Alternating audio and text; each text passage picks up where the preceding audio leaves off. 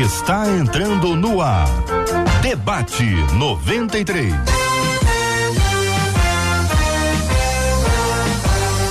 Realização 93 FM. Um oferecimento Pleno News. Notícias de verdade. Apresentação J.R. Vargas. Alô, meu irmão. Alô, minha irmã. Aqui fala J.R. Vargas, estamos de volta, começando aqui mais uma super edição do nosso debate 93 de hoje, minha gente. Sexta-feira, dia 11 de fevereiro de 2022. Que a bênção do Senhor repouse sobre a sua vida, sua casa, sua família, sobre todos os seus, em nome de Jesus. Bom dia para ela, Marcela Bastos. Bom dia, J.R. Vargas. Bom dia aos nossos queridos ouvintes. Que hoje, nesta sexta-feira, os olhos do nosso coração sejam abertos aberto aí pelo Senhor para crescermos em conhecimento de quem Ele é. Benção puríssima, benção puríssima. Bom dia para você que está nos acompanhando aqui pelas redes sociais. Já estamos no Instagram, programação da 93 FM. Nós temos ali agora no Debate 93. Agora um vídeo no Rios. É isso, Marcela Bastos? Exatamente. Corre lá na nossa página Rádio 93 FM, lá no nosso perfil, na verdade. Hum. No Instagram, procura o Rios você vai ver, o JR te fez um desafio. Um desafio. Uma perguntinha. Posso contar? É. é. Conta, o assunto, vai, vai complicar um pouquinho. O assunto pessoa, tem, vai. o assunto aqui passa por cansaço e tal. E eu perguntei se você conhece alguém que parece que já nasceu cansado. Cuidado, Toda hora que você encontra, a pessoa, ah, tô morto, tô morrendo, tô muito cansado. Já conhece alguém assim? Então já, então se você conhece, você vai lá no Instagram da 93 FM Manda uma palavra boa. Ah, eu gosto muito do meu manda amigo. Um arroba. Coração, manda um emojizinho de coração, como fazem os nossos coreanos. Ah. Manda um coraçãozinho lá e marca a pessoa para não dar problema. Vai ser divertido, hein? Vai ser divertido com a gente aqui no estúdio da 93 FM. Acolhemos com muito carinho o pastor Giancarlo. Bom dia, pastor Giancarlo. Seja bem-vindo ao debate 93 de hoje. Bom dia, JR. Bom dia, Marcela. Bom dia, pastor Marcos, pastor Helena, todos os seguidores, todos os ouvintes. Que alegria, que alegria, que privilégio estar com vocês aqui hoje. Dizer, JR, hum. que eu recebi recomendações para esse debate. É? é, me ligou o pastor Manu, lá do Espírito Santo, presidente da Ordem dos Pastores Batistas, ah. e disse assim: Você sabe com quem você vai estar no debate hoje? Opa. Me ligou uma ovelha a mim falou: Você sabe quem vai estar no debate hoje? É. Me ligou outra vez e falou: Você sabe com quem vai estar no debate hoje? Pastor Marcos Batista. Que, falei, que é isso? Já foi Deus apresentado, olha aí. Olha, eu não poderia fazer uma apresentação melhor do que essa. Sensacional. Os amigos exageram, né? Pastor Marcos Batista, seja bem-vindo ao debate 93 de hoje, meu querido. Muito obrigado. Bom dia, JR. Bom dia, Marcela. Bom dia, Pastor Jean. Bom dia, Pastora Helena. Helena Raquel. Bom dia, você de casa. Ah, a pastora chegou aqui, olha, tô vendo o vídeo ali. É. Deus te abençoe. Conhecemos no chá de mulheres lá é. na Sociedade Bíblica do Brasil. Palavra poderosa ali, hein? Os debatedores estão soltinhos, soltinhos, né? Tô gostando de ver, viu, pastora Helena Raquel? Se junte a eles e a nós. Bom dia, bem-vinda. Tá tudo livre? Tudo livre. Bom dia, pessoal. Tô com saudade do chá. Pode me convidar de novo. e eu, eu, eu como, como pela câmera não dá pra ver perfeitamente, né? A minha, né? A minha. Aqui, o, os tracinhos do rosto. Aí, diante da apresentação do pastor Jean Carlos, eu ia dizer ao pastor Marcos, eu sou uma boa pessoa, eu sou uma boa pessoa. Sei lá, né? Porque estão temendo, eu já tenho que me preparar. Muito bom estar com vocês. Deus abençoe. Benção puríssima, minha gente. Os debatedores já estão aqui. O pastor Marcos Batista, conforme você ouviu, tem voz de comunicador e é um grande comunicador e ficou marcado na nossa história do rádio com a presença dele na Rádio Relógio. E eu quero dizer para os queridos e amados ouvintes que estão nos acompanhando agora que a Rádio Relógio foi durante muitos anos um fenômeno, um fenômeno no meio não só pela audiência, mas pelo formato, a maneira, a construção daquele daquele processo inteiro ali. Você vai ouvir algumas histórias. Eu vou, eu vou pedir a ele já já para ele dar aqui a hora certa e, e nos, nos lembrar um pouquinho daquelas histórias do Você Sabia. Ele ele sabe muita coisa, sabe de cor. Daqui a pouco ele pode escolher, pode escolher, viu, Marco? Qualquer assunto aí, você chega aí para terminar com Você Sabia. São 11 horas e 11 minutos aqui na 93 FM. Olha aí, interatividade, gente. Olha, tá espalhado aí, hein? Você fala com a gente pelo Facebook da 93 FM, é a página da 93 FM no Facebook Rádio 93.3 FM, canal do YouTube da 93 FM, 93 FM Gospel, para você interagir com a gente, tanto no Face quanto no YouTube, tem interatividade, tá bom? Tem um chat para você mandar perguntas, comentários, observações, fique muito, mas muita vontade mesmo aqui entre nós. Você participa também pelo nosso site rádio93.com.br. Então, quem quer assistir com imagens, quer conhecer o pastor Marcos Batista, quer conhecer o pastor Giancarlo, quer conhecer a nossa querida pastora Helena Ra Raquel, vídeo, YouTube, Facebook e site. Estamos aqui com as imagens disponíveis para você participar com a gente aqui no Debate 93. Bom dia para quem está conosco no rádio em 93,3 e no aplicativo, o app da 93 FM. Chegou na minha vida, me tirou da solidão. Rádio 93 conquistou meu coração. E o assunto do cansaço?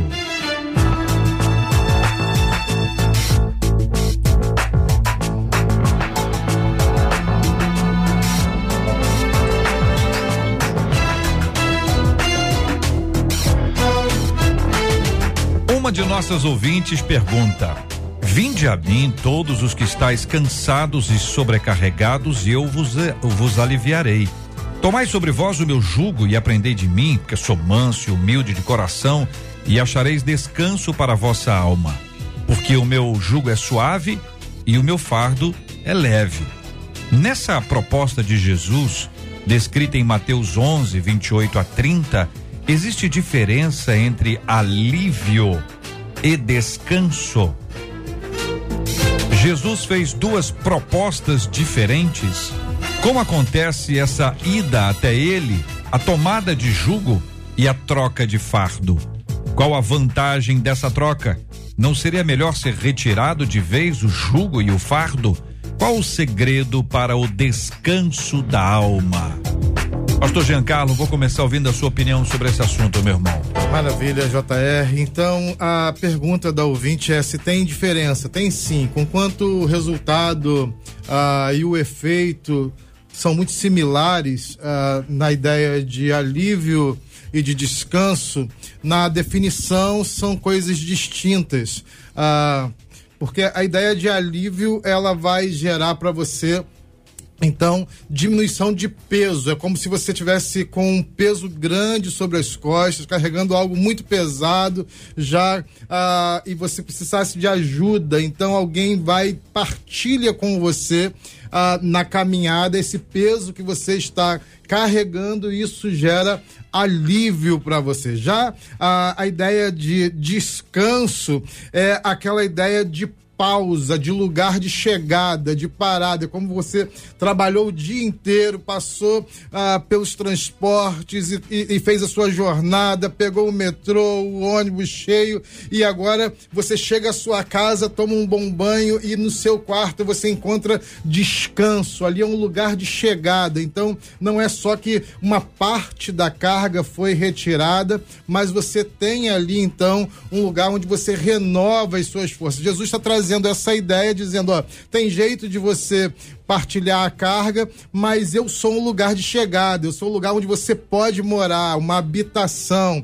Então, essa é uma ideia que Jesus está trazendo. O que versa também, JR, com a, aquela. A, a, o texto do Gênesis, quando diz que ao sétimo dia Deus descansou. Né? não é que Deus estava cansado, porque o texto do Salmo 121 mesmo vai dizer depois: olha, ele não descansa, ele não dorme, ele está alerta, ele continua.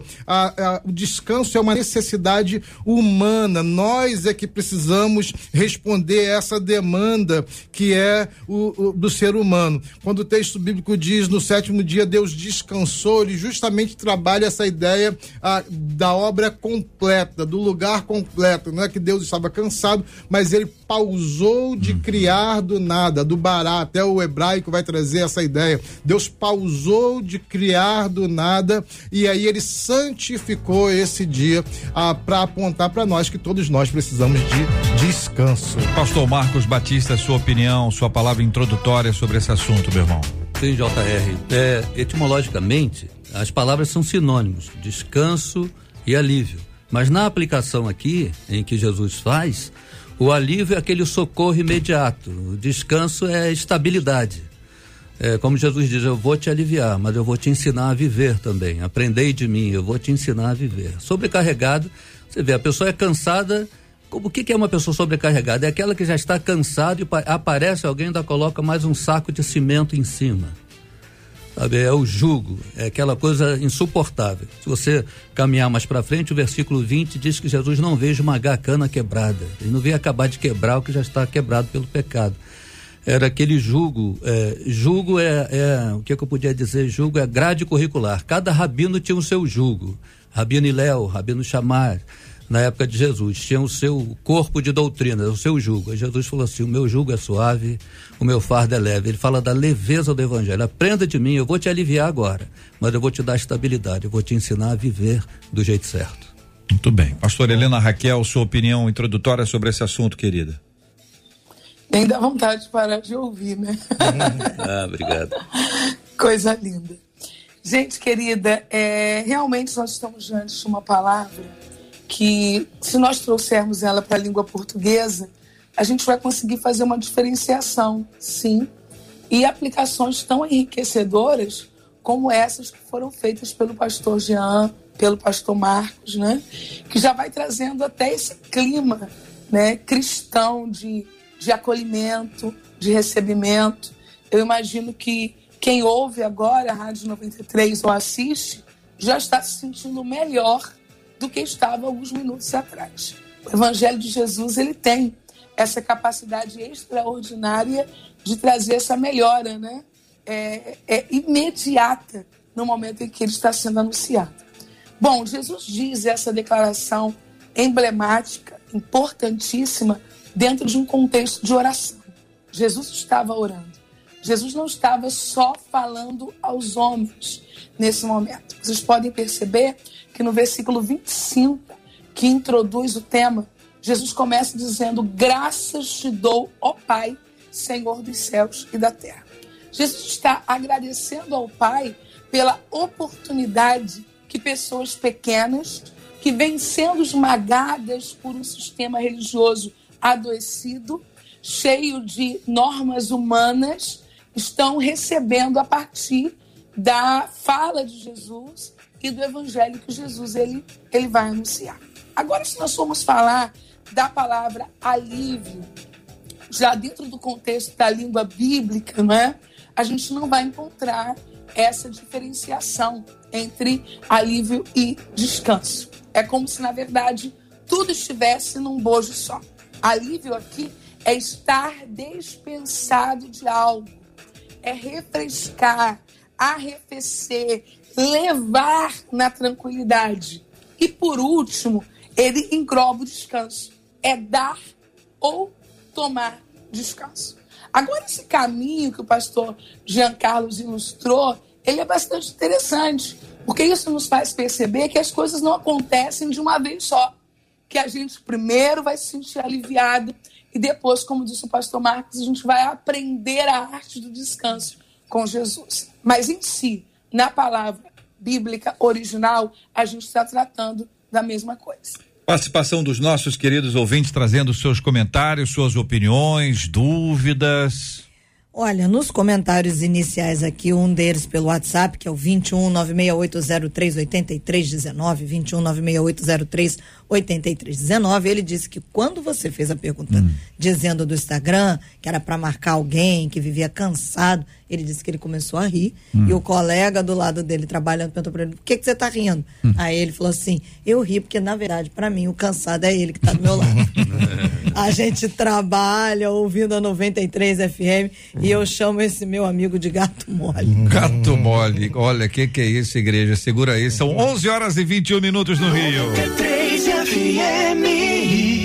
A Rádio do Povo de Deus. A gente vai continuar nesse assunto, naturalmente, para que você continue interagindo com a gente. Vão responder as questões bíblicas que estão surgindo. Eu queria trazer apenas para conhecimento dos nossos queridos debatedores e dos nossos ouvintes que o governo da Bahia está promovendo Veja bem, vou botar o promovendo aqui entre aspas como o pleno ponto, o pleno ponto news fez, tá bom? Tô aqui no site do pleno ponto news acompanhando e lendo. Quem tá vendo pelo YouTube aqui ou pelo Facebook tá vendo que eu tô olhando pro, pro lado. O lado aqui é o computador onde eu posso ler aqui. Governo da Bahia promove entre aspas transexualidade para crianças. Se, se ouviu bem? Governo da Bahia promove, o promove tá entre aspas, videobook que tem apoio financeiro do governo baiano que foi criticado nas redes sociais. Esse vídeo fala de transexualidade para crianças. Chama-se A Insólita História do Queijo que Queria Ser Goiabada. Olha que coisa. Queijo e goiabada, que é uma coisa muito comum a todos nós, que nos lembra Romeu e Julieta. Então você está entendendo quem é o queijo e a goiabada. O queijo é o Romeu, a Julieta é a goiabada. Mas o queijo, que é o Romeu, quer ser a goiabada, que é a Julieta. Eu vou ler daqui a pouquinho um pouquinho mais sobre a matéria aqui, mas quero chamar a sua atenção para esse assunto, porque nós temos vários outros temas que estão borbulhando e que nós precisamos de palavras sólidas, como dos nossos três debatedores que aqui hoje estão e também dos nossos queridos ouvintes, para entender. É isso mesmo, gente? É para esse lugar que nós estamos indo? É, é, é, é fonte é, de, de proclamação dessas ideologias que aqui estão, é para a gente repercutir esse olhar, essa perspectiva, o investimento financeiro. Isso é patrocinado pelo governo, isso é, isso é lei Aldir Blanc. Vocês estão entendendo isso aqui? Olha só, no videobook em questão é contada a história de Júlio, um queijo que gostaria de ser goiabada em referência ao doce Romeu e Julieta. De acordo com a pasta, a, a premissa da obra é abordar a transexualidade com uma narrativa que explore toda a sensibilidade da criança e respeitando todas as nuances delicadas que o assunto traz consigo. Quero saber a sua opinião, querido ouvinte, sobre esse assunto. Pode falar aí, pode falar pelo nosso Facebook, pelo nosso YouTube. Tem aí, tá disponível para você interagir com a gente também na página, ah, aí no nosso WhatsApp. Põe o WhatsApp aí na nossa tela aí. Libera aí, 21 96803 8319 21 96803 8319, o WhatsApp da 93 FM, a sua opinião seu posicionamento é muito, muito, muito importante. Daqui a pouquinho nós vamos ouvir os nossos debatedores falando também sobre este assunto no debate de hoje.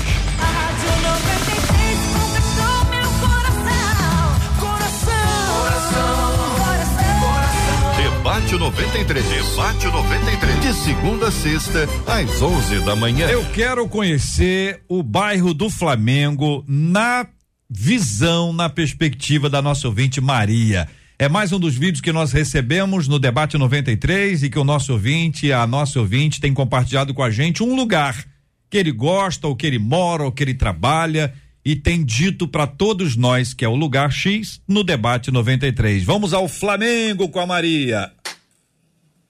Bom dia, JR. Bom dia. Aqui é a Maria, estou no meu trabalho aqui no Flamengo, né? Rio É. de Janeiro. Aham. Estou aqui perto do Meu Pão de Deus. Açúcar, olha, Que vista, a cidade. meu pai E do o céu. Cristo. Olha lá o Cristo. Bom dia para vocês aí. Bom, Bom dia. debate. Obrigado, Maria. Vocês. Beijo. Deus te abençoe, Maria. Muito obrigado pela sua participação no debate 93. É o Flamengo na perspectiva da Maria no debate 93. Isso é bem legal, né?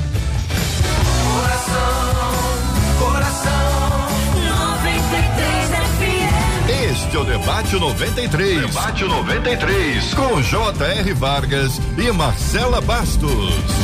Pelo WhatsApp, uma das nossas ouvintes diz: então, eu sou uma dessas pessoas que vive cansada.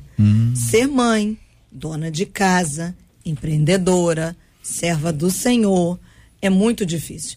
Ainda mais criando duas crianças sozinhas depois que o meu marido nos deixou. É muito difícil ter um tempo só para mim. Me digam, diz ela, como se descansa desse jeito. E aí, vamos começar com a Helena? Pastora Helena Raquel, como se descansa desse jeito? É, a princípio ela está falando de um cansaço diferente, né? Do cansaço abordado inicialmente por Jesus aqui. Essa mulher, né? Ela precisa, antes de mais nada, rever a sua autoimagem. se percebe que essa querida irmã, ela já se coloca como alguém que está vivendo um absurdo e que por isso, por essa razão, ela não vê, não vislumbra, não, não consegue enxergar a capacidade de um tempo de qualidade, de um momento de prazer, de descanso dentro desse contexto. Eu preciso dizer a essa irmã que, embora o quadro que ela nos apresentou seja assim um tanto complexo, esse quadro representa milhares de outras mulheres, respeitando, obviamente, que cada uma tem uma estrutura, tem uma história. Mas eu acredito que o ponto-chave para esse cansaço se dá na hora em que ela fala, e eu tenho que fazer isso sozinha. Eu acredito que a dor desse não partilhar de responsabilidade, de ver o outro se escusando daquilo que inicialmente ele prometeu ao constituir essa família, seja de fato o lugar aonde o cansaço more. Porque empreendedora, serva de Deus e mãe, isso é um quadro quase que comum a nós mulheres, embora extremamente desafiador. Mas eu acredito que esse abandono, entre aspas, da função de quem deveria compartilhar isso, seja onde de fato cansaço esteja. Eu gostaria muito, JR, de convidar as minhas irmãs a sempre questionarem o cansaço, a se perguntarem. A gente conversa muito pouco com a gente mesmo. Você vê o salmista conversando com a alma dele. E essa conversa, talvez, ela resolva ou pelo menos esclareça algumas questões. Algumas pessoas nos, procuram, enquanto pastores de igreja, e dizem assim: eu gostaria de entregar a minha função de secretário, de superintendente, N funções porque eu estou muito cansado. E aí eu costumo fazer a seguinte pergunta: mas é essa função aqui na igreja que tem sido a razão do seu cansaço? Eu acho que se a gente se perguntar o que de fato está me cansando, a gente vai conseguir olhar para o problema e tentar resolver o problema. E aí eu quero responder essa irmã: tem como descansar de uma maneira como essa que você está vivendo, ou tem como não se sentir tão cansada? Tem. Tem sim. Deus pode trazer estratégias para um tempo mínimo de qualidade com você, onde você consiga se recuperar desse cansaço extremo. Muito bem. Pastor Marcos Batista, como acontece essa ida até ele?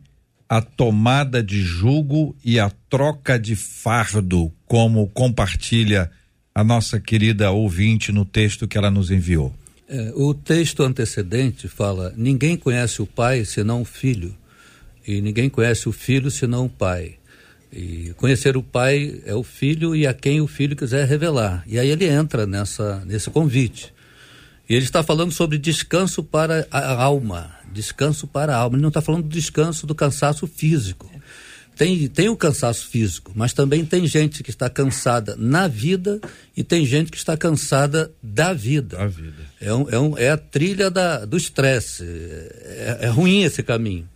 E Jesus, ofer, Jesus oferece esse jugo leve. É, o jugo é, é, como disse aqui, a, a, a grade curricular. Cada rabino tinha o seu, o seu cabedal lá, o seu pacote de doutrinas. Na época de Jesus, por exemplo, só os mandamentos eram mais de eram 604, mais de 600 mandamentos. Para o sábado tinha mais de mil. Como é que guarda o sábado? Pode andar? Quantos quilômetros pode andar? Uhum. Mas carregando sacola, carregando peso, conta para ir, conta para voltar. Enquanto isso, eles tinham os dispositivos para quebrar essa lei. Não, eu só fui levar o, o, o meu animal para beber, mas não pode curar ninguém no sábado. Então, cada um tinha que é, vender, ensinar o seu jugo, o seu, o, o, seu bojo de doutrinas. Jesus falou: olha, esses caras são sepulcro caiados. Por fora parece a perfeição, uhum. por dentro, morte. Eles atam fardos pesados, mas eles não querem carregar nem com um dedo. E Jesus é, critica, chama os fariseus, os saduceus, fala, errais não conhecendo as escrituras nem o poder de Deus. Uhum. E vocês examinam as escrituras porque vocês julgam que tem nelas o poder de Deus, mas vocês ignoram isso. Ensinam coisas que são impossíveis para a pessoa cumprir, quer dizer, criam a dificuldade para vender a facilidade, para vender a matrícula na sua escola.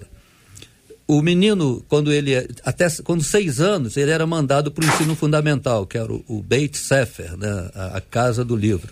Aí dos seis aos, aos dez é mandado para o Beit Talmud, que é a casa da interpretação. E ali aos 12 anos ele era examinado pelos rabinos. Se ele tivesse jeito para coisa, ele continuava até os 15. Depois ele ia ter aquele, aquela iniciação e quem sabe se formar em rabinos. Curiosamente, Jesus não foi aprovado, né? Aos 12 anos ele discutiu com os sábios e os caras ficaram, ele botou todo mundo no bolso. Mas depois ele é conhecido como filho do carpinteiro. Mandaram ele de volta, não aproveitaram ele. Uhum. Mas o povo o fez rabino. O próprio Nicodemos vai falar com ele de madrugada e fala: "Mestre". Uhum. Chama ele de reconhece ele como rabino. Ele tem seus discípulos. E ele diz o seguinte: "Venham para mim, porque o julgo que eu tenho é suave. Dizer, a, a, a, minha lei, o meu ensinamento, aprendei de mim, é leve. A leveza do evangelho. Não é aquela coisa pesada da lei. Inclusive, Jesus mexe, inclusive, na Bíblia. Ele diz: Ouviste o que foi dito aos antigos, olho por olho e dente por dente. Eu, porém, vos digo, não é mais assim. Ele ensina que tem coisas que são bíblicas, mas não são cristãs. Tem coisas que são só para um momento de Israel mas não é para se virar um peso para a vida toda. Então ele fala da leveza do evangelho. É, o próprio apóstolo Paulo diz aos Gálatas, né? Eu sofro dores de parto para formar em vocês a imagem de Cristo, viver o evangelho, andar no evangelho. Jesus não era evangélico, ele era o evangelho. Ele era a própria encarnação do evangelho. Então, quando ele faz esse convite, é, é para a leveza do evangelho. Paulo diz assim: o legalismo tem aparência de santidade, mas não tem valor nenhum. Porque não parece que é santidade. Na época de Jesus, os caras pareciam santos, né? Uhum. Um camarada estava andando na rua carregando uma sacola. Oh, você está quebrando o sábado? Não, mas eu sou da, da, da escola do rabino tal. Ele falou que, que pode. Eu, eu só andei três quilômetros, com sacola é cinco. Jesus falou: vocês deturparam tanto que criaram até o tal do, do da, da, daquela doutrina, pra, pega a pensão do velho e dá para o templo, porque é corban. Deus vai santificar. Até isso eles inventaram uma, hum. uma perversidade para arrecadar para o templo. Jesus falou: vocês estão mudando tudo. Vocês estão transformando o reino de Deus num Bangu 1 com a porta estreita. Não, Jesus não falou isso, não falou? Não, não. É. Bangu 1. Atualizadíssima. É, é, a nova tradução é, na linguagem de hoje. É sociedade bíblica. É, mas, mas ô Marco, eu tô, tô vendo você, ouvindo e vendo, né? Aliás, tá... quero mandar um abraço para minha igreja lá de Mesquita. Por favor. de Mesquita, a turma, eles participam. Por favor. Santa Elias, turma boa.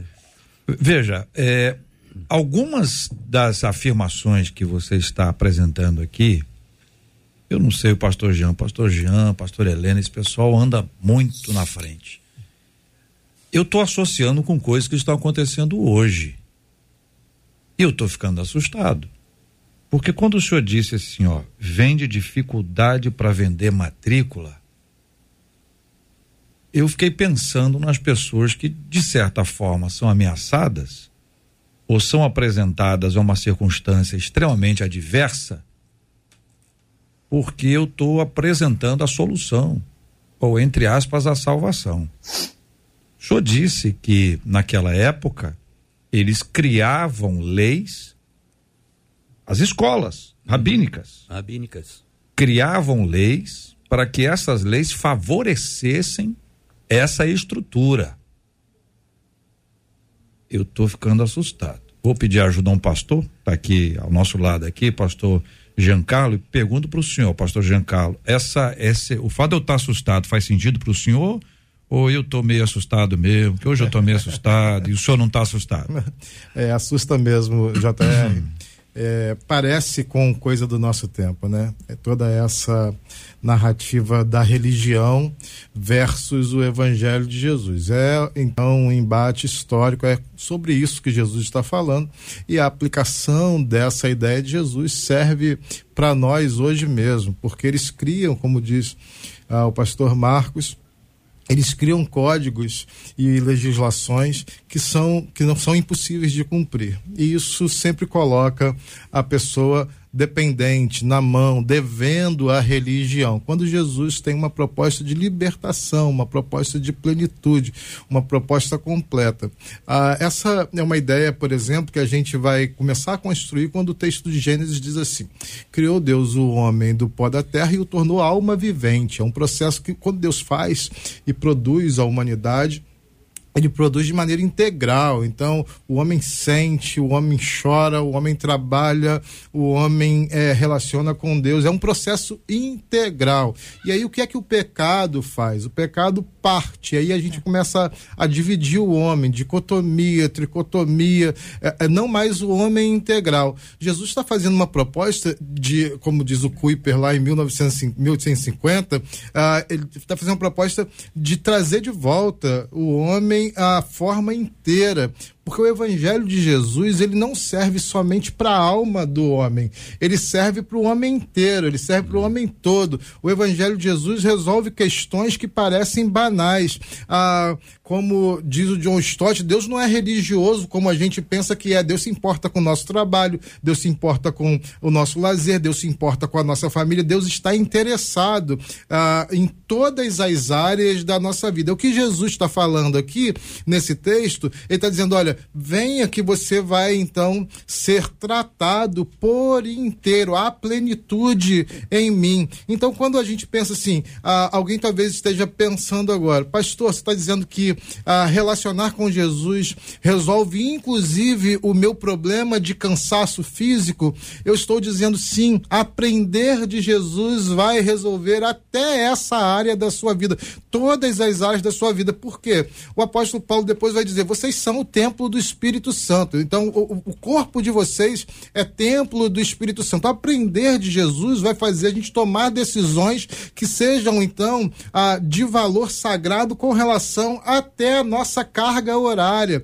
Ah, alguém diz assim para mim, como a ouvinte falou agora há pouco, mas eu tenho todas as tarefas do mundo e eu me sinto extremamente sobrecarregado. Olha, é, sabe o que acontece? A verdade é que se você cair doente, se você for para o hospital, a vida vai continuar. E as pessoas vão continuar em Jesus, quando a gente aprende dele, a gente aprende a tomar decisões de descanso, de oração, de cuidado pessoal, de autoestima, de cuidado psicológico, porque Jesus traz plenitude pra gente. Jesus não está preocupado só que daqui a 50 anos, quando você for para a glória, a sua alma tenha descanso. O evangelho de Jesus tem a ver com aquilo que começa a mudar na sua vida hoje. E aí você toma decisões que são diferentes daquelas que quando você só pensava com a mentalidade do mundo, movido ou pelo pecado ou pela estrutura religiosa, que em alguns momentos é a mesma coisa. Pastora Helena Raquel, por gentileza, dê-nos aqui o seu parecer, sua opinião.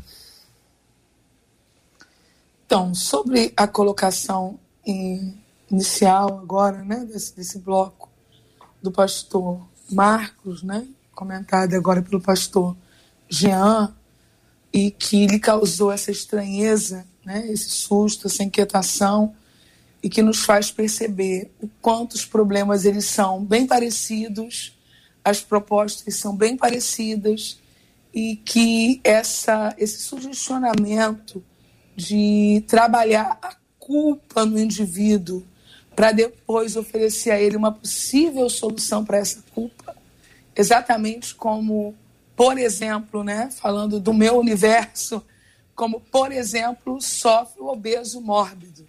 Né?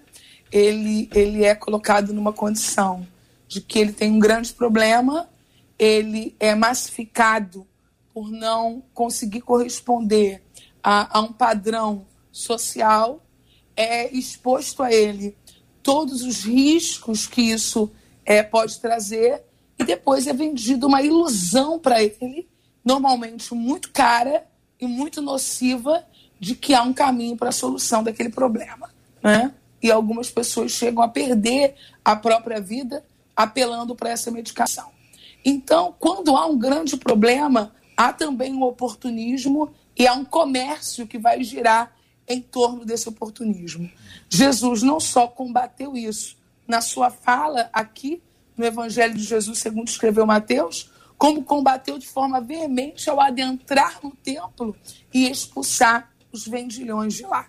Então, ainda hoje, a gente vai lidar com essa triste realidade. Você tem um problema no seu casamento, eu tenho um objeto para resolver isso. Você tem um problema com segurança, eu tenho não é, uma fórmula para isso, uma fita, um amuleto, um pedaço de pau, alguma coisa que você paga para participar e bebe aí alguns goles. Então, esse mercantilismo místico que se vê hoje em muitas reuniões é essa mesma esperteza religiosa maligna que já havia nos dias de Jesus. Mas eu quero me antecipar a dizer, JR, que Jesus não disse que ele não teria um jugo. O jugo, ele é uma linguagem figurada, muito utilizada dentro da religião judaica naquele tempo. Jesus não disse, vem para mim porque eu não tenho jugo. Jesus disse diferente. Jesus disse que o dele, que o dele é suave, o dele é leve.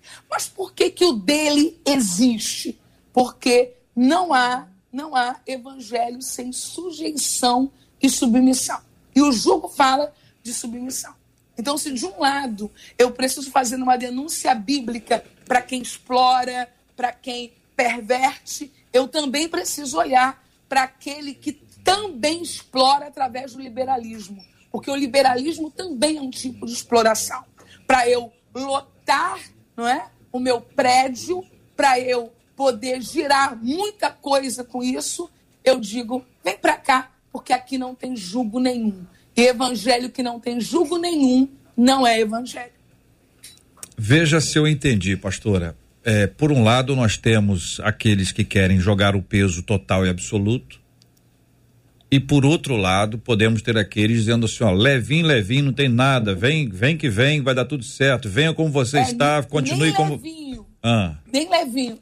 É sem julgo. Sem julgo. Eu já li uma placa escrita assim: aqui é sem julgo. Eita.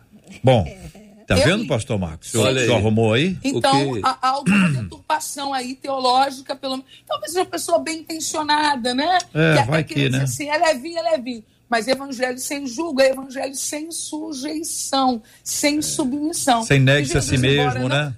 É, exatamente. Não, você... existe, não existe.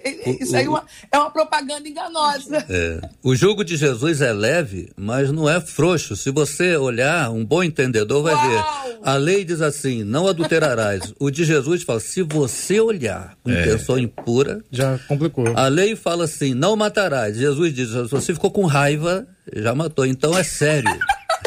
é leve, mas é sério. Voltando ao assunto da saúde, a, o coração alegra formoseia o rosto. E o apóstolo diz na saudação: Espero que vá bem a tua alma e o teu corpo, a tua saúde. Então, a, o que trata por dentro, resolve por fora. Volta, aquela questão da saúde do estresse daquela irmã que falou que está uhum. muito atarefada uhum. e cansada de tudo. Mas olha, pastor Agora, Marcos, o senhor, nos trouxe, o senhor nos trouxe aquela, aquela, aquele ponto, aquele olhar. Uhum. Eu gostaria que o senhor aprofundasse. Ah, tá Fique à vontade porque essa conexão para a gente ela é muito importante. Certo. Por quê? Porque o senhor nos conta coisas de Israel como se nós estivéssemos ali. Eu me senti ali. Eu me senti uhum, ali. Uhum. O fato de já ter ido, naturalmente, ajuda, né? O que o senhor está contando, você foi naquela casa ali, aqueles cara ali, ó, aquele uhum. outro ali foi aquela outra escola ali. A gente, quando vai, vai vendo e vai conectando esses pontos, vai pensando assim: olha, não há nada novo debaixo do sol ou do céu. As coisas vão se repetindo. E tem certas coisas que nós poderíamos evitar. Por quê? Porque já sabemos. Já, sabemos. já temos conhecimento disso. Então, o fato de não termos conhecimento gera a repetição do erro. Uhum. Então, o desafio aqui é aprender para a gente não errar mais. Sim. Então, quando a gente vê é, essa descrição é, de que a religião, estou falando da religião judaica nos dias de Cristo, uhum. a religiosidade favorecia o religioso, e o religioso é aquele grupo religioso e não aqueles que seguiam o religioso, que de alguma forma também eram uhum. beneficiados. Hoje nós temos essa, aí agora, hoje, a uhum. possibilidade de alguém criar todas essas ações, todas essas dificuldades. A pastora Helena foi pontual. Ele exemplificou de uma forma que só não entendeu quem estava voando Tava tão levinho que tava voando. E agora precisa olhar e ver o seguinte, ó, essa é uma situação séria. Isso aqui que nós estamos falando hoje é muito sério. Pastor Marcos Batista. Sério. A, a, o bojo, a doutrina, o jugo dos fariseus trabalhava o exterior. O de Jesus trabalha o interior. Tem a ver com a personalidade. É, uma pessoa diz para outra assim: ah, então você, você pastor, não pode fumar? Não, não é que não pode, é que eu não quero. Eu, eu não quero. Então, o julgo é aquele que você vê no, vê no interior, tem gente que faz a coisa, não, não pode porque a, a religião proíbe. É. Não, eu não faço porque eu não quero. Pastor não deixa. É, é então, essa coisa é do exterior, é de fingir que. É, eu, eu lembro um quadro que eu vi, não, não me lembro onde, o quadro me chamou a atenção que eu esqueci o local. Um, um missionário evangelizando um índio. E disse para o índio, né? Explicou que ele era pecador e, e disse, e, falou, e o índio falou, puxa vida, mas eu fiz tanta coisa sem saber. E aí o, o, missionário disse, não, fica tranquilo Deus não leva em conta o tempo da ignorância. Quando você não sabia, não, não pecou. Aí o índio falou: então por que você me contou? então por que você me contou? Aí o missionário leva um tempo para responder e fala: Não, peraí, antes você fazia porque não sabia, agora você não vai fazer por amor a Jesus. Uhum. Agora você vai dizer: Olha, eu até tenho vontade de fazer, mas não vou fazer, eu não quero fazer por amor a Jesus. O, o jugo de Jesus, se você olhar humanamente falando, é mais pesado que o outro, porque o outro é só se eu praticar. Eu pensei, é. mas não pratiquei, eu estou livre. O de Jesus é pensou, quebrou. E se quebrar um, invalida os outros? É. Aí você corre para João 15. Jesus fala: olha, você não vai carregar sozinho. Sem mim nada podeis fazer. Uhum. O bom disso é que eu estou do teu lado. Eu vou te ajudar a carregar essa leveza. O segredo é o teu interior. O exterior engana todo mundo mas o que vai contar para a tua vida é o teu interior. Então, o jugo de Jesus é leve, mas não é irresponsável, não é frouxo, né? não, é, não é. Você não fica ali muito libertino, né? Tinha lá os saduceus e os fariseus na época de Jesus. Os saduceus eram os liberais. Não acreditavam nem em ressurreição, nem nada, tudo pode. E os fariseus eram mais xiitas, né? Aliás, eu falo que o, Hum. O, o, árabe radical é xiita, né? O evangélico radical é chato, né? Chato. Cobra até coisa que a Bíblia não cobra. Olha aí. Não é isso. Tem que ver da leveza do evangelho na seriedade. É como reconhecer, não, eu até quero fazer isso, mas eu não vou fazer, porque para não envergonhar Jesus. Quando eu tomo a minha cruz, Jesus fala: tome a sua cruz e siga-me. Aí tem gente que fala assim: a minha enfermidade é a minha cruz. Então não pede a cura, está é. pedindo para tirar é, a cruz. Ah, a minha esposa não crente é a minha cruz. Então não pede para ela se converter, você vai estar tá pedindo para tirar a cruz. E a Bíblia diz para toma a tua cruz. Esposa não crente, esposa não crente, enfermidade, enfermidade. Cruz é tudo aquilo que eu deixo de fazer para não envergonhar Jesus. Uhum. O meu testemunho, isso é tomar a cruz. Uhum. A minha carne até quer, mas eu não vou fazer, porque eu não quero envergonhar Jesus. Muito Essa bem. Pastor é uma... Giancarlo. Essa é uma erva daninha desse tempo, como a pastora uh, Helena trouxe aqui, e agora o pastor Marcos, porque em nome da negação uh, e legítima da religião, se vai num outro extremo, que é essa ideia do liberalismo. E aí a turma diz assim, usa o texto para fora do contexto, né? Como pretexto para dizer, Jesus disse assim: se ninguém te condena, nem eu também te condeno. E pronto, e para ali, como se tivesse terminado a abordagem de Jesus, né? é, né? Mas Jesus continua e ele diz: é, agora sim, então, vai, não peques mais. Existe uma orientação expressa de Jesus que vai no enfrentamento ao pecado. E aí, a, essa ideia do liberalismo que bate a porta da igreja evangélica brasileira e às vezes até ganha lugar no coração de alguns crentes, dizendo: não, tá tudo bem, você venha e você viva como você quiser viver, porque ah, então existe aqui um ambiente de amor. Ah, isso não é bíblico, é não é evangelho, não é legítimo. Isso não é uma oposição à religiosidade, isso é uma outra máscara da religiosidade que está então abraçando o pecado como estilo de vida, porque o evangelho de Jesus, na prática de Jesus, em aprender sobre Jesus, naturalmente e sobrenaturalmente, eu estou em confronto direto com o pecado. Então, então eu assumo a vida de Jesus, eu assumo o valor de Jesus para mim e eu rejeito a religiosidade, eu rejeito o liberalismo e é por isso, JR, que a gente às vezes vê notícias, como você diz aí, anunciou pra gente, uma notícia que alarma a gente, que uhum. não pode ser normalizada, não pode. não pode ser naturalizada, não é uma coisa que a gente diz assim, tá tudo bem, vamos é. aprender é a assim lidar. mesmo, não. É, não, não, não, é, porque o evangelho de Jesus chama a gente ao não, vai, não peques mais. Uhum. E se você cair? Ah, mas todo mundo cai, mas a gente se levanta e continua caminhando, porque aí tem graça liberada, super abundante graça liberada sobre nós, misericórdia liberada todos os dias. O senhor falou sobre levantar, né? Então tem gente que não levanta porque está cansado. Você sabe disso, né, pastor? Por exemplo, a nossa ouvinte Maria Cristina está dizendo aqui no nosso Instagram da 93 FM que ela mesma. Você pergunta quem é a pessoa can cansada? Ela disse, eu mesma. Vou te dizer, hein, ouvinte, pelo amor de Deus, hein? Hein? Sincera. É, Eunice também respondeu a mesma coisa. Eu. Suicídio, né? ai, ai, ai. Aqui a Penha tá dizendo, JR, é o seguinte, eu sou Penha, tal, dá o lugar, não vou dar o lugar. Eu, embora esteja no Instagram, eu conheço uma pessoa que só vive cansada. Ela nem sempre fala que está cansada, independente do dia da hora. Resumindo, ela dá a impressão que ela é o próprio cansaço. Até a aparência dela é de pessoa cansada. É, aqui outro ouvinte dizendo: Oi, gente, eu conheço a minha sobrinha Jaqueline, a Elisângela e meu irmão Eliel. Fora os amigos que eu tenho muitos. Ou tinha, né, Maria? Hein? Ou tinha, né? Muito bem, os ouvintes continuam participando com a gente aqui no nosso Instagram da 93 FM. Sua participação interativa. Olha, é, é leve, viu, gente? É para brincar um pouquinho, porque o dia não tá fácil. Nós vamos agora interagir sobre esse assunto lá da Bahia. Atenção, Queridos debatedores e queridos ouvintes que estão nos acompanhando aqui agora, a publicação está aqui no site do Pleno Ponto News. Governo da Bahia promove, promove entre aspas, transexualidade para crianças. Videobook que tem apoio financeiro do governo baiano foi criticado nas redes sociais. Comentar foi criticado, pode ser criticado e aplaudido. Na crítica pode ser contrário ou favorável. Quero saber a sua opinião, ouvinte amado. Uma publicação da Secretaria de Cultura da Bahia nas redes sociais causou polêmica por divulgar uma obra que aborda transexualidade para crianças. Na postagem feita na última terça-feira, dia 8, a pasta, ontem, né? Anteontem, né?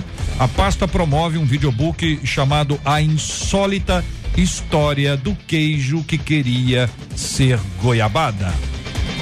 É, é insólita mas está sendo contada. Projeto que recebeu apoio financeiro do governo baiano via Lei Aldir Blanc. estou lendo a matéria do Pleno.news, pode conferir o site pleno.news para que você esteja por dentro disso tudo. No videobook em questão é contada a história de Júlio. Júlio, um queijo que gostaria de ser goiabada, em referência ao doce Romeu e Julieta. De acordo com a pasta, porém, a premissa da obra é abordar a transexualidade com uma narrativa que explore toda a sensibilidade da criança e respeitando todas as nuances delicadas que o assunto traz consigo. De acordo com a secretaria, o projeto tem apoio financeiro do estado da Bahia através da Secretaria de Cultura Estadual, por meio de recursos redirecionados pela Secretaria Especial da Cultura do Ministério do Turismo via Lei Aldir Blanc. Entretanto, diversos comentários, blá blá blá, blá blá blá, por que não usa o dinheiro para isso? Aqui, enfim, tá aí. O assunto aí. Marcela Bastos vai dar a palhinha aqui, o que estão dizendo os nossos ouvintes, depois eu quero ouvir. Pastor Giancarlo, pastor Helena Raquel e pastor Marcos Batista sobre esse assunto nessa ordem, queridos. Uma das nossas ouvintes pelo WhatsApp disse assim: Isso aqui é um absurdo. Eles deveriam investir todo esse dinheiro em projetos sérios. Criança precisa ter infância, não pode ser adultizada ainda mais por mentes tão doentias. Crianças precisam ser respeitadas. Só Deus, diz essa ouvinte. Uma outra ouvinte também pelo WhatsApp dizendo: Olha, gente, o meu filho tem seis anos. Ele não tem uma sensibilidade para definir ou identificar e fazer uma escolha entre doce ou salgado, que dirá alguma coisa que está levando ele para um outro lado. Se nem eu ao certo, diz ela, muitas vezes sei sobre esse assunto como é que fica uma criança que está sendo instruída pelos pais em casa, chega na escola, recebe um outro tipo de instrução? É difícil, viu? Diz ela. A Tabata Melo no Facebook disse assim: Acho que chegou a hora das nossas igrejas começarem a praticar teologia pública, porque aqui na, na nossa cidade, não diz qual é a cidade, a gente já tem projetos, creches, escolas. Não podemos deixar as nossas crianças serem educadas ouvindo tais coisas. Pastor Giancarlo. Então, JR, é, preciso posicionar e acho que é necessário mesmo que a gente posicione ah, definitivamente sobre esse tema com coragem a partir do texto bíblico. E aí existe uma indústria ah, enorme, uma indústria da sexualidade que tinha caráter, ah, um tipo de caráter nos anos 80 e 90 com pornografia e agora ela toma o tema da homossexualidade, da transexualidade, do não binário, ah, como a sua plataforma de lucro, além de ser diabólica, de ser baseada no pecado, ela é uma indústria extremamente lucrativa. E é por isso que a gente vê, por exemplo, quando atletas que são de alta performance se posicionando, as empresas tomam logo as dores e cancelam esses atletas. Como que essa coisa se organiza? O texto bíblico bíblico lá em Gênesis 1, 27, diz assim: Criou Deus o homem à sua imagem, a imagem de Deus o criou, homem e mulher os criou. Ah, no mundo cristão, no mundo cristão, na estrutura social do mundo, enquanto mundo cristão, a gente toma a Bíblia como base das legislações. Então, até 10 anos atrás, entre 10 a 20 anos atrás, quando a gente tinha uma configuração de mundo cristão, a Bíblia era a plataforma das legislações e das reflexões. Não havia a reforma nem a transição para aquilo que hoje ah, os entendedores, filósofos chamam de mundo pós-cristão. Então, quando eu olhava a Bíblia como referência, havia uma tentativa de negar a Bíblia, dizer assim: não, eu não sigo a Bíblia, então vamos transicionar o mundo para um mundo pós-cristão. A Bíblia não é mais mais minha referência. Então eu vivo do jeito que eu entender, não quero mais seguir o princípio bíblico. Uma falha, não se conseguiu estabelecer uma ideia que ah, superasse a Bíblia, porque ah, me permitam aqui uma equação simples. Ah, eu tomo a liberdade de não seguir a Bíblia e agora eu vou ser transexual ou eu vou viver a partir da homossexualidade ou do que eu quiser. Essa história é a seguinte, gente. Não estou falando de intolerância, estou falando de prática. Se todos os seres humanos humanos da Terra hoje tomarem a liberdade de se tornarem homossexuais, a gente vai ter o mesmo efeito da bomba de Hiroshima, a gente vai ter o mesmo efeito das guerras biológicas, vai ser um resultado mais lento, mas em 100 anos é o fim da humanidade. Ponto porque existe um padrão estabelecido por Deus e o padrão estabelecido por Deus é homem que se relaciona com mulher. Esse, essa é a ideia cristã. Aí avança a, essa ideia para questão científica. Então não, mas aí a ciência vai dar aparatos para gente. Desde que a ciência se consolida e que existem as testagens e os resultados a respeito da biologia, não nasceu nenhum nenhum nenhum ser humano que não fosse XXXY. Então a ciência não legitima esse discurso que o governo da estado da Bahia está desenvolvendo como e onde a indústria da sexualidade ah, e da homossexualidade está se apoiando hoje uma covardia com as nossas crianças, porque existe um investimento pesado ah, para poder seduzir as crianças. É uma ideia parecida com, por exemplo, quando você vai levar o seu filho ao shopping, você diz: vamos lanchar no shopping. Ah, tem duas lanchonetes no shopping que as crianças procuram. Vocês já, já pensaram no nome aí? Todo mundo pensou no nome, porque existe um investimento alto para sugestionar que você coma nessas duas lanchonetes de hambúrguer. A mesma coisa acontece hoje com gatilhos, com provocações, com investimento, com mídia sobre as nossas crianças. Onde é que está postada essa provocação? Na filosofia. Se a Bíblia não legitima e não tem como superar isso, se a ciência não legitima e não tem como superar isso, colocou-se na filosofia. Ele disse assim: quem você diz que você é? Aí ele joga, ele transfere como se fosse possível e legítima responsabilidade para a criança, para o adolescente decidir essa questão. E ele provoca, de outro lado, que ele diga: não, eu não sou heterossexual. E aí a gente vê uma pesquisa da Cru Campus, por exemplo lá nos Estados Unidos, dizendo que 83% dos adolescentes americanos flertam com ou praticam a, a homossexualidade a, na época, na faixa da adolescência, e 78% voltam à heterossexualidade porque descobrem que não eram homossexuais. Por que, que eles foram flertar? Porque existe uma estrutura, uma indústria social, uma indústria altamente lucrativa que induz, que provoca, que estimula a que motiva as nossas crianças e os nossos adolescentes a experimentarem a, a homossexualidade. É como na nossa geração a, que a gente era incentivado demais pelos comerciais de cigarro na adolescência a experimentar o cigarrinho no, no final da aula atrás da escola a, toda a nossa geração, eu tenho 45 anos, toda a minha geração foi incentivado como se fosse uma questão de identidade, de se tornar adulto, de se tornar livre, a experimentar o cigarro. Então, a gente precisa, enquanto pais, enquanto igreja, enquanto pastores, a gente precisa estar com os olhos abertos sobre essa ideia ah, que existe uma indústria e a gente precisa combater e a gente precisa apresentar diálogo. É mais do que necessário que a gente tenha encontros encontros regulares com os nossos adolescentes e as nossas crianças e a gente traga um diálogo, a conversa bíblica a respeito desse tema. A gente precisa se posicionar, a gente não pode mais ah, admitir que essa conversa seja ah, orientada pela sociedade, não pela igreja. Pastor Helena Raquel. Então, JR, queridos debatedores, ouvintes, eu quero ser bem concisa, né? A explicação do professor Jean Carlos foi bem rica, muito enriquecedora. É, o clamor é: deixe nossas crianças em paz. Deixe as nossas crianças em paz. Eu quero também fazer uma observação que cada eleitor busque saber de que partido se trata esse governador. Isso é muito importante. Faça essa pesquisa para que você entenda e comece a pensar a sua atitude, uma vez que a gente está falando de um ano eleitoral. Eu quero dizer que a terceira pontuação que eu quero fazer dá conta da ideia bíblica sobre inculcar. Inculcar. É, essa técnica utilizada nesse momento e apoiada pelo governo do estado da Bahia visa inculcar. Pastor Jean Carlos, o senhor mencionou que tem 45 anos de idade e que ouviu de forma maçante a questão sobre o cigarro. Eu queria, a partir da sua experiência pessoal, colocar a minha experiência pessoal. Eu tenho 43 anos de idade, estou perto de 44 anos, ou seja, a gente margeia a idade. E eu não me lembro de ter tido essa curiosidade relacionada ao cigarro.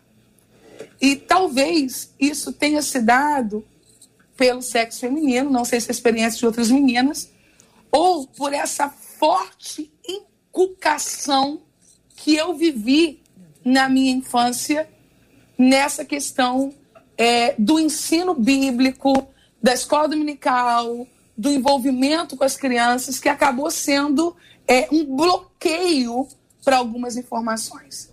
É claro que eu, como uma criança normal, fui bombardeada por coisas da minha época, da minha década. Mas eu gostaria de, de, de ser agora um pouco emocional e dizer que o que me tocou no início desse debate, pastor Marcos, foi as minhas memórias afetivas relacionadas à rádio relógio. Ah, que bom. E por que que eu digo isso agora? Porque eu vou lembrar dessa rádio nos meus ouvidos, da minha avó colocando o meu pão enrolado no guardanapo para eu levar para a escola, dela me falando coisas sobre a Bíblia. E é esse trabalho de inculcação que precisamos fazer, resgatando, inclusive, a prática da audição de meios de comunicação com a criança no horário das refeições, na saída para a escola, para que isso seja uma forma de, no mínimo, propor um equilíbrio diante de todas as informações negativas que as crianças receberão. Um menino, uma menina, não tem que ter acesso a esse tipo de literatura tal como não tem que saber sobre namoro, sexo, e, e, é, é, até entre, entre pessoas heterossexuais com 5, 6, 7, 8 anos de idade. Gente, pelo amor de Deus, que mundo é esse? É tempo de nós protegermos as nossas crianças e quanto aos pais e à igreja, fazermos esse trabalho de inculcação da Bíblia. Enquanto nós investimos menos no Ministério Infantil algumas vezes, olha aí, um governo deturpado investindo para formar crianças. E antes de devolver a palavra, pelo amor de Deus, não tem alguém para parar esse homem? Isso aí não, não, não transita, é, é, não há uma força política né, acima para dizer a esse indivíduo, por vias judiciais, que ele não pode agir de uma maneira tão perniciosa contra as nossas crianças. Muito bem. Ah, Pastor Marcos Batista, sua opinião sobre esse assunto, querido? É, essa atitude é uma, um ataque perverso, maligno, covarde. Criança é criança. Criança não é adultozinho. Criança é criança. Tem que ser tratado como criança. E quando eu vejo essa maldade, essa malignidade crescer, a gente vê que está mais próximo o, o encontro com o grande dia. Porque onde que vai parar isso? E aí entra em cena, como nunca deveria deixar de, de entrar e sair, a, a, igreja. Ensina a criança no caminho que deve andar. Né? A igreja tem que ensinar, é a Bíblia. Coitado de quem não tem a Bíblia, as famílias que não têm Bíblia, que ficam à mercê dessa, dessa avalanche de, de apelos, de tendências, e vão inculcando as coisas erradas. Nós temos que fazer como Deuteronômio, inculcar as coisas certas às nossas crianças. Inculcar, essa é a palavra que eu guardei, que a pastora uhum. falou, é inculcar as nossas crianças. A família que não tem Bíblia sofre com isso porque não tem o recurso. Engraçado a hipocrisia de não aceitar a Bíblia, porque o país é lá, o, o Estado é laico e tal, tal. Você vê, todos os países, até países que não aceitam a Bíblia, subscreveram a Declaração Internacional do, Universal dos Direitos Humanos. Declaração Universal dos Direitos Humanos, 30 artigos, todos tirados de Levíticos. Nós temos uma exposição na Sociedade Bíblica do Brasil em que um locutor lê o artigo e o outro lê o versículo. Subscreve a Declaração Universal, mas não subscreve a Bíblia. E a Bíblia é o antídoto. A Bíblia é o ensinamento, inculcar a palavra de Deus. É uma covardia que esse governo está fazendo, mas o mundo está aí, de mal a pior. A igreja tem que fazer valer o ensino correto. E a melhor maneira de provar que uma vara é torta não é discutindo sobre o assunto, é colocando uma vara certa do lado, como dizia Moody. É a Bíblia. É colocar a Bíblia. É, mais e mais, falar a tempo e fora de tempo. Mostrar a Bíblia. Perfeito. Marcela Bastos, os nossos ouvintes estão comentando.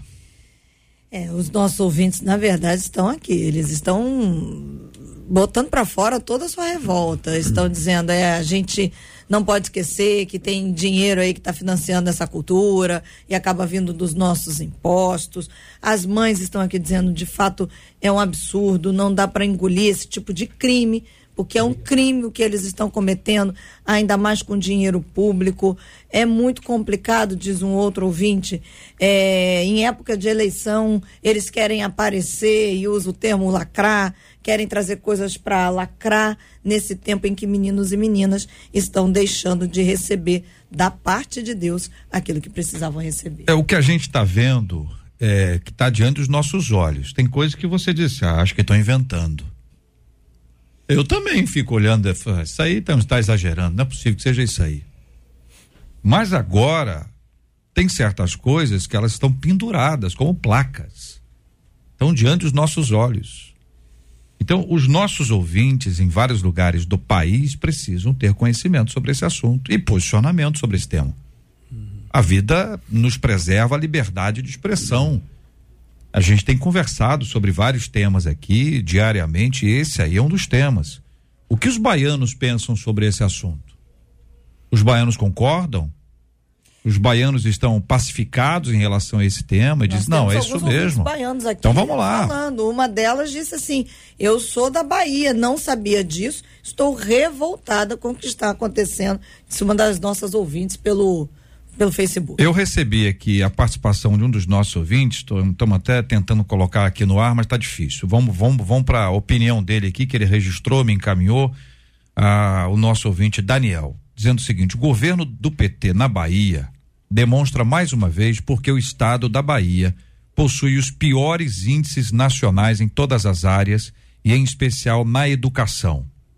Não é a primeira vez que usa os recursos públicos para promoção da ideologia de gênero e com um agravante usando os recursos federais.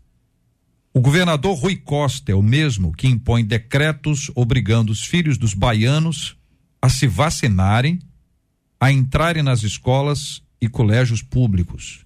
No entanto, as suas filhas não se vacinaram e nem vão se vacinar. Quero agradecer ao nosso ouvinte Daniel Sacramento, que está na Bahia, acompanhando a gente agora. E eu acabo de ler aqui a opinião dele e agradeço pela participação dele no debate 93 de hoje aqui na 93 FM.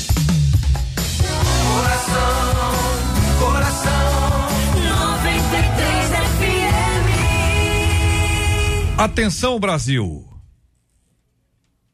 É isso.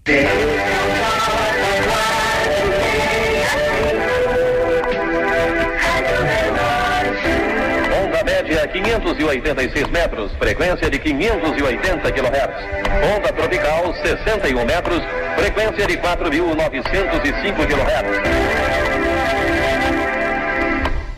23 horas, Ó, 0 minuto, que que é isso, 0 Brasil? segundo. Meu pai do céu, meu querido pastor Marcos 93, Batista, é isso aí que a gente está falando, que a pastora Helena Raquel voltou agora ouvindo, voltou às suas origens, uma linda história da Rádio Relógio no Brasil inteiro, com essa possibilidade das ondas médias, ondas curtas, Ondas ampliação. tropicais. Meu Deus do céu. Muito obrigado pela presença do senhor aqui. Aliás, essa fala não, não é minha, depois a Marcela retorna aqui, mas eu queria colocar a vinheta e dar a voz ao senhor. Muito obrigado. E agradecer, pastor Marcos. Voltei no tempo, eu que agradeço. Obrigado, pastora, também pela lembrança, deferência especial. Essa homenagem, JR, né? Muito tempo falando. Cada minuto que passa é um milagre que não se repete. Rádio Relógio Federal, cultura e hora certa, minuto a minuto. e vis curiosidades, né? Beija-flor bate suas asas 400 vezes por minuto, dando a impressão que está parado. Você sabia? Olha aí. A última coisa que eu falava era às sete da noite. Ah. Em Brasília, 19 horas. É. Mas o, o tempo todo era falando da Bíblia, né? O Ah, tempo é. todo era curiosidades e Bíblia. Café espiritual, cinco minutos de devoção bíblica na palavra do bispo Roberto Macalister. Que maravilha. A pastora Helena tá chorando lá na casa dela, lembrando desse tempo, da vovó e desse vínculo todo, né, pastora Helena, que a gente tem com o rádio e, e o pastor Marcos aqui, é, presencialmente aqui hoje entre nós, nos traz essa lembrança maravilhosa, né? Eram 50 segundos de fala e 10 segundos de, de hora. É isso, Marcos? É isso É mesmo. isso aí. É, tinha que contar E- é. Tu, Não. A eu- Simone e o Eric estão aqui no YouTube dizendo. Depois vinha o, o sonzinho do pi. É, eu, eu quando cheguei lá a primeira vez ao lado do reverendo Guilhermino Cunha para fazer o Ecos da Ecos da Catedral, Catedral. eu olhei para o lado e falei assim: Meu Deus do céu, isso aqui é impossível, não dou conta de fazer isso aqui, não, isso é muito difícil. E depois você vai se adaptando, porque você tem que entre- entregar o raciocínio todo em 50 segundos e não pode. a- a- o que deixa para o outro instante tem que ter um link com isso, aí. É maravilhoso. E eu vou pedir mais uma coisa que os Claro. nossos ouvintes estão pedindo, Hum. para aqueles que não acompanharam o rádio, mas que também acompanharam os filmes. Pastor, fala a voz que o senhor fazia. Distribuição United Columbia Pictures Television. Versão brasileira Herbert Richards. Olha aí. O que, que é isso, hein, igreja? Aí quebra o coração de vez, né? Não é? Marcou uma geração, né? Graças É. a Deus por isso. Meu Aliás, Deus. aliás, algumas. Algumas gerações. Algumas é gerações. verdade. Graças a Deus por isso, é verdade. Olha, tá aqui, os nossos ouvintes estão aqui agradecendo demais, pastor. Olha, a Nedir disse assim: cadê, cadê, cadê? Ela falou assim: o meu pai colocava rádio relógio aqui, ó, pra tocar 10 horas da noite pros namorados, meu e da minha irmã, irem embora. Ela Olha. disse que eles tinham auxílio do pastor Marcos. Então, desculpe aí, tá bom? E muitos deles dizendo assim: lembrei do papai agora, lembrei do meu pai, lembrei da minha mãe. Shirley Silva dizendo: tô chorando de emoção. Celita Vieira dizendo maravilhosa lembrança. Isso, pastor, que eles estão dizendo desse momento agora, mas ao longo do debate, muitos agradecendo a Deus os Obrigado. ensinos. Falando, um deles me marcou e disse assim: o pastor Marcos é mestre? porque ao ouvi-lo me deu muita vontade de voltar a estudar. Obrigado. Obrigada, viu, pastor? É um grande mestre. Parabéns, é obrigado. mestre, sim, senhor. Claro que é. Muito obrigada, viu? Eu que agradeço. Agora até eu me emocionei aqui. Eu tava segurando a onda, mas tem hora que não aguenta, não. É isso mesmo. É, foi carga demais aí, sobrecarregou aqui a emoção. Pastora Helena, aqui a Edmeia da Silva dizendo pelo Facebook, muito lindo Deus usando vocês na simplicidade, mas com muita sabedoria. Parabéns a todos vocês e as suas meninas que passam pela sua mentoria em peso aqui no Facebook, dizendo o quanto é bom serem discipuladas por você. Obrigada, viu, pastora? Gratidão. Para mim, esse debate foi um presentão hoje, muito, muito especial. Sabe, eu não imaginava que eu poderia ser tão abençoada, tão assim, abraçada por Deus na nesse ambiente, né, de aprendizado, de crescimento, de boas memórias, né, de boas lembranças. Que bom estar com todos os senhores, com todos vocês. Um beijo para as minhas alunas queridas, alunos aí espalhados aí pelo Brasil, né, pelo mundo, ligados com a 93. Hoje para eles foi complemento de aula, né? Ontem eu coloquei o aviso e falei que que eles estivessem aqui e eles estão. E eu quero dizer, JR, Marcelo, aos nossos ouvintes, que nós estamos aí envolvidos num projeto muito especial com a MK Masters. Esse projeto está em vias, né, de ser apresentado ao Brasil e ao mundo. Então fique ligado nas nossas redes, acompanhe aí de perto o nosso perfil pelo Instagram e também o perfil da MK Masters, porque vem coisa muito boa por aí, ó, e é sobre o que pode mudar o mundo, a Bíblia. Amém. Pastor Jean, a Simone aqui no YouTube disse assim: realmente foi uma aula e tanto que aprendizado, gratidão e parabéns a todos vocês. Enquanto o senhor falava sobre esse tema lá da Bahia, muitos deles agradecendo a Deus a sua explanação e encorajando o senhor. Muito obrigada, viu, pastor? Amém, amém. Obrigado, Marcelo. Obrigado, JR, pelo privilégio de sempre participar desse ministério de vocês, desse braço do ministério de vocês. Sei que atua em tantas áreas. Obrigado, pastor Helena. Obrigado, pastor Marcos, pelo privilégio, pela partilha aqui. Todos os ouvidores, ah, os ah, seguidores e ouvintes também sejam abençoados nessa manhã e tarde, em nome de Jesus. Quero mandar um abraço para a Igreja Batista Local, viu? Nosso povo está aqui também. Um beijão para toda a turma da igreja local. Queria fazer um convite, um comercial. A Sociedade Bíblica do Brasil, mandando um abraço a todos os colegas, colaboradores que estão lá assistindo na Sociedade Bíblica do Brasil, visitarem o Centro Cultural da Bíblia, Rua Buenos Aires 135, e também acessarem a Rádio Bíblia. A Rádio, a Rádio Bíblia é a rádio que toca a Bíblia, a rádio da Sociedade Bíblica do Brasil pela web. Então, baixe o app, Rádio Bíblia. Quando você não estiver na, na 93, você corre lá para a Rádio Bíblia. JR encerra aqui com a Célia Regina.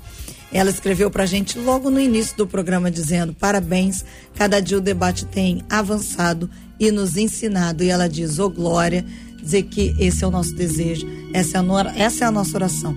Crescermos juntos diariamente em conhecimento de quem o nosso Deus é. Amém, amém. Louvado seja o nome do Senhor. Pedindo ao pastor Marcos para orar conosco. Vamos orar, como temos orado todos os dias, pastor, pela cura dos enfermos, pelo consolo aos corações enlutados.